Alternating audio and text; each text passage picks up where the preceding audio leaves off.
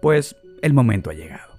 Luego de más de un año de ser espectadores en tiempo real de esta mala película apocalíptica que todos hemos vivido llamada 2020, y que pinta para ser trilogía, y de ser testigos de una carrera llevada a cabo por la ciencia y unos cuantos supuestos neoliberales rapaces para encontrar una vacuna que nos permita obtener anticuerpos contra el virus que nos ha estado dando en la madre, pues la espera ha terminado. Y no, no importa al final quién llegó primero o quién lo hizo después. La Unión Soviética llegó primero al espacio y ya conocemos la historia.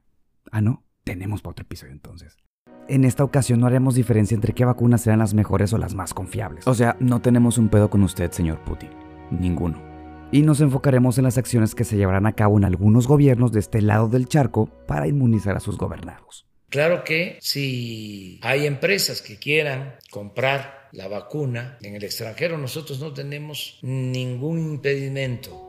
Sí, este grandísimo hijo de su re madre salió a anunciar que la iniciativa privada podría conseguir las vacunas por su lado y que no las iba a prohibir, dándole en la madre un guion que ya tenía bien pinche escrito. Ni pedo. Pero bueno, ¿en qué nos vamos a enfocar en ese episodio? Improvisemos un poco. Sean ustedes bienvenidos. Ah, no lo sé, José.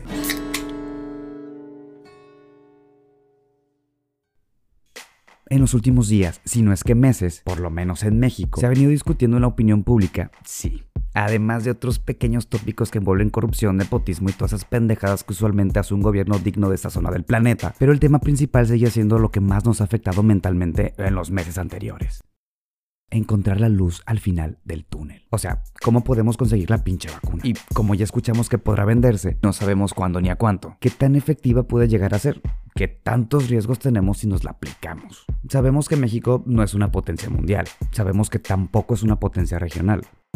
Bueno, tal vez un poquito en Latinoamérica. ¿Y qué significa esto? Que evidentemente países desarrollados como nuestro vecino del norte, los Estados Unidos, tendrán un acceso un pelín más privilegiado en la obtención de vacunas para inmunizar a sus ciudadanos. Se hablaba de millones de dosis que para diciembre se estarían aplicando en este país y que incluso la gente podría adquirir en su Walmart de preferencia. Y no es mamada surgieron un chingo de rumores de que por el módico precio de 20 dólares, tiendas como Walmart y Sam's iban a venderlas a la población en general. Y luego ese rumor pasó a Walmart México. Porque claro, las pinches redes sociales son una fuente confiable. Para más información, clávate en el episodio 1. Y paréntesis aquí. O sea, otro paréntesis. Cabrón, no eres capaz ni de evitar que tus cervezas se quemen porque se te va el pedo de meterlas al puto refri, pero venga. Podías comprar las vacunas, sin pedos. Pero Walmart México salió después a informarnos a todos nosotros por medio de un comunicado especial que estábamos bien pinches pendejos. Palabras más, palabras menos. Esto de acuerdo con información del portal Sopitas. hablando de fuentes confiables, cabrón. Bien. Y luego de esto, un chingo de gente se le echó encima al generalmente apendejado gobierno de México, encabezado por el generalmente apen... No, vamos a decir esa madre, está muy fuerte, güey. Andrés Manuel López Obrador. ¿Por qué? porque se había dicho que no iban a permitir que la iniciativa privada consiguiera las vacunas para venderlas en 400 pesos o un pedo así. Que siendo sinceros, pues no necesitas ser élite para conseguir 400 pesos. Pero bueno, ante esto, una horda de gente antigobierno manifestó sus deseos de viajar al extranjero, o sea, Estados Unidos, para adquirir la vacuna como parte de la despensa semanal. Y podría ser una buena idea, sí, no dudamos que hay gente que pueda pagarse sin pedos el viaje, de no ser porque, obviamente, en caso de que las dosis se vendieran en dichos establecimientos, esto sería para ayudar a extender el plan diseñado por su gobierno, evidentemente, ciudadanos americanos. Y no, aquí no aplica el americanos somos todos es que también tú no mames, o sea, te piden un chingo de documentos para siquiera tener la oportunidad de comprar un par de pendejadas en su territorio, como para que te comas la idea de que te van a vender la vacuna antes que a ciudadanos norteamericanos. Carnal. Un plan nacional que por cierto luce un tanto parecido al del gobierno mexicano, pero pues supondríamos cualquiera de nosotros que con más eficiencia o eficacia. Da igual. ¿Que cuál es este plan? Pues básicamente consiste en que allá también podrán adquirir la vacuna, pero con los grupos más vulnerables como prioridad. O sea, no seas pinche egoísta y deja que la gente que tiene más contacto por necesidad con el virus o bien mayor riesgo de padecer la enfermedad grave por temas de edad o problemas de salud obtengan su inmunidad. Y es que por más que ya se haya desarrollado la vacuna, pues es un poquito imposible que los laboratorios se den abasto para producir 7 mil millones de estas chingaderas, descontando a los antivacunas y a los que no confían en ella, pero pues siguen siendo un chingo. Al día de hoy se han administrado más de 4 millones de dosis en los Estados Unidos. Y aunque ellos preveían que para fines del año pasado, o sea, una semana atrás, habrían aplicado 20 millones, no llegaron a la meta por un chingo de retrasos que tuvieron que ver con la grandísima cadena de procesos involucrados para que la vacuna llegue a tu brazo izquierdo. Y si nos pasamos a esta parte del río Bravo, las cosas lucen bastante similares, pero más baratas. A la fecha de que este episodio se ha publicado, nos habrán llegado unas 100, 120 mil dosis, que evidentemente no son significativas para la cantidad de población, pero que supuestamente nos irán llegando con el paso del tiempo. Supuestamente. Y también gracias a empresarios bastantito no liberales, camaradas. Pero no nos desviemos del punto. En el caso de México, las etapas de vacunación estarán dirigidas primero hacia el sector salud y posteriormente se irán por grupos de edad, gente de 60 70, 70 80 y 80 para el real. Y de ahí nos iremos hacia los grupos de 40 años hacia abajo. Y todo esto se prevé finalice entre enero y marzo del 2022. O sea, probablemente nos extendamos hasta el 2025. Latinoamericanos somos al final.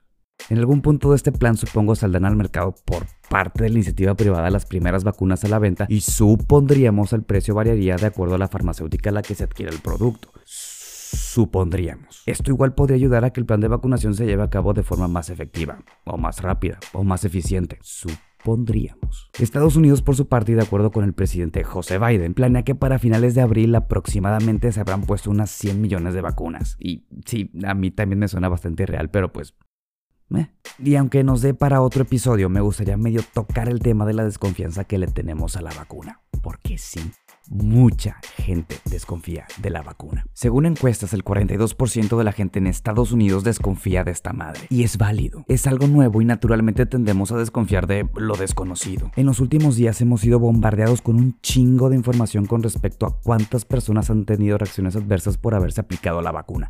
Y no, Pati Navidad no es información confiable carnal.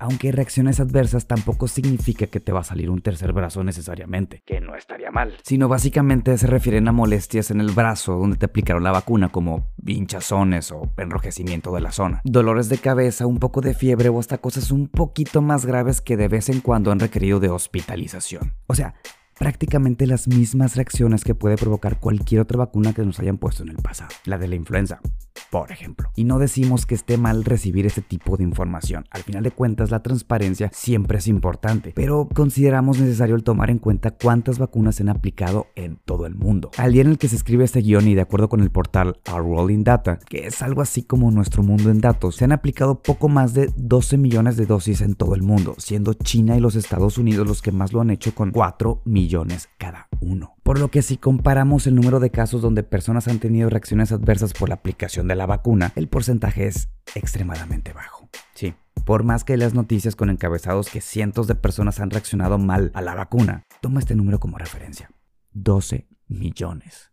Y de esas personas que presentan reacciones adversas, el 70% de ellas es dolor en el brazo vacunado. Hasta ahorita nada que no hayamos visto antes. Ya para finalizar, de acuerdo con la información que cualquier persona con acceso a internet puede consultar teclando tres palabras en Google, para los últimos días de diciembre se han infectado más de 80 millones de personas alrededor del mundo, lo que significa un estimado del 1% de la población mundial. Aunque la OMS calcula que realmente han sido un 10%. ¿De dónde salen estos datos? Sepa. Por lo que, mi estimada alma perdida que por alguna razón estás escuchando mi podcast, si no te has infectado aún, no es porque seas inmune o porque seguramente ya te infectaste en el pasado, sino porque realmente no es tanta la gente que se ha enfermado tomando en cuenta el universo tan grande de personas que vagamos por este pequeño planeta de nuestro sistema solar. Así que síguete cuidando un chingo. No tengo tantos escuchas y tampoco los quiero perder.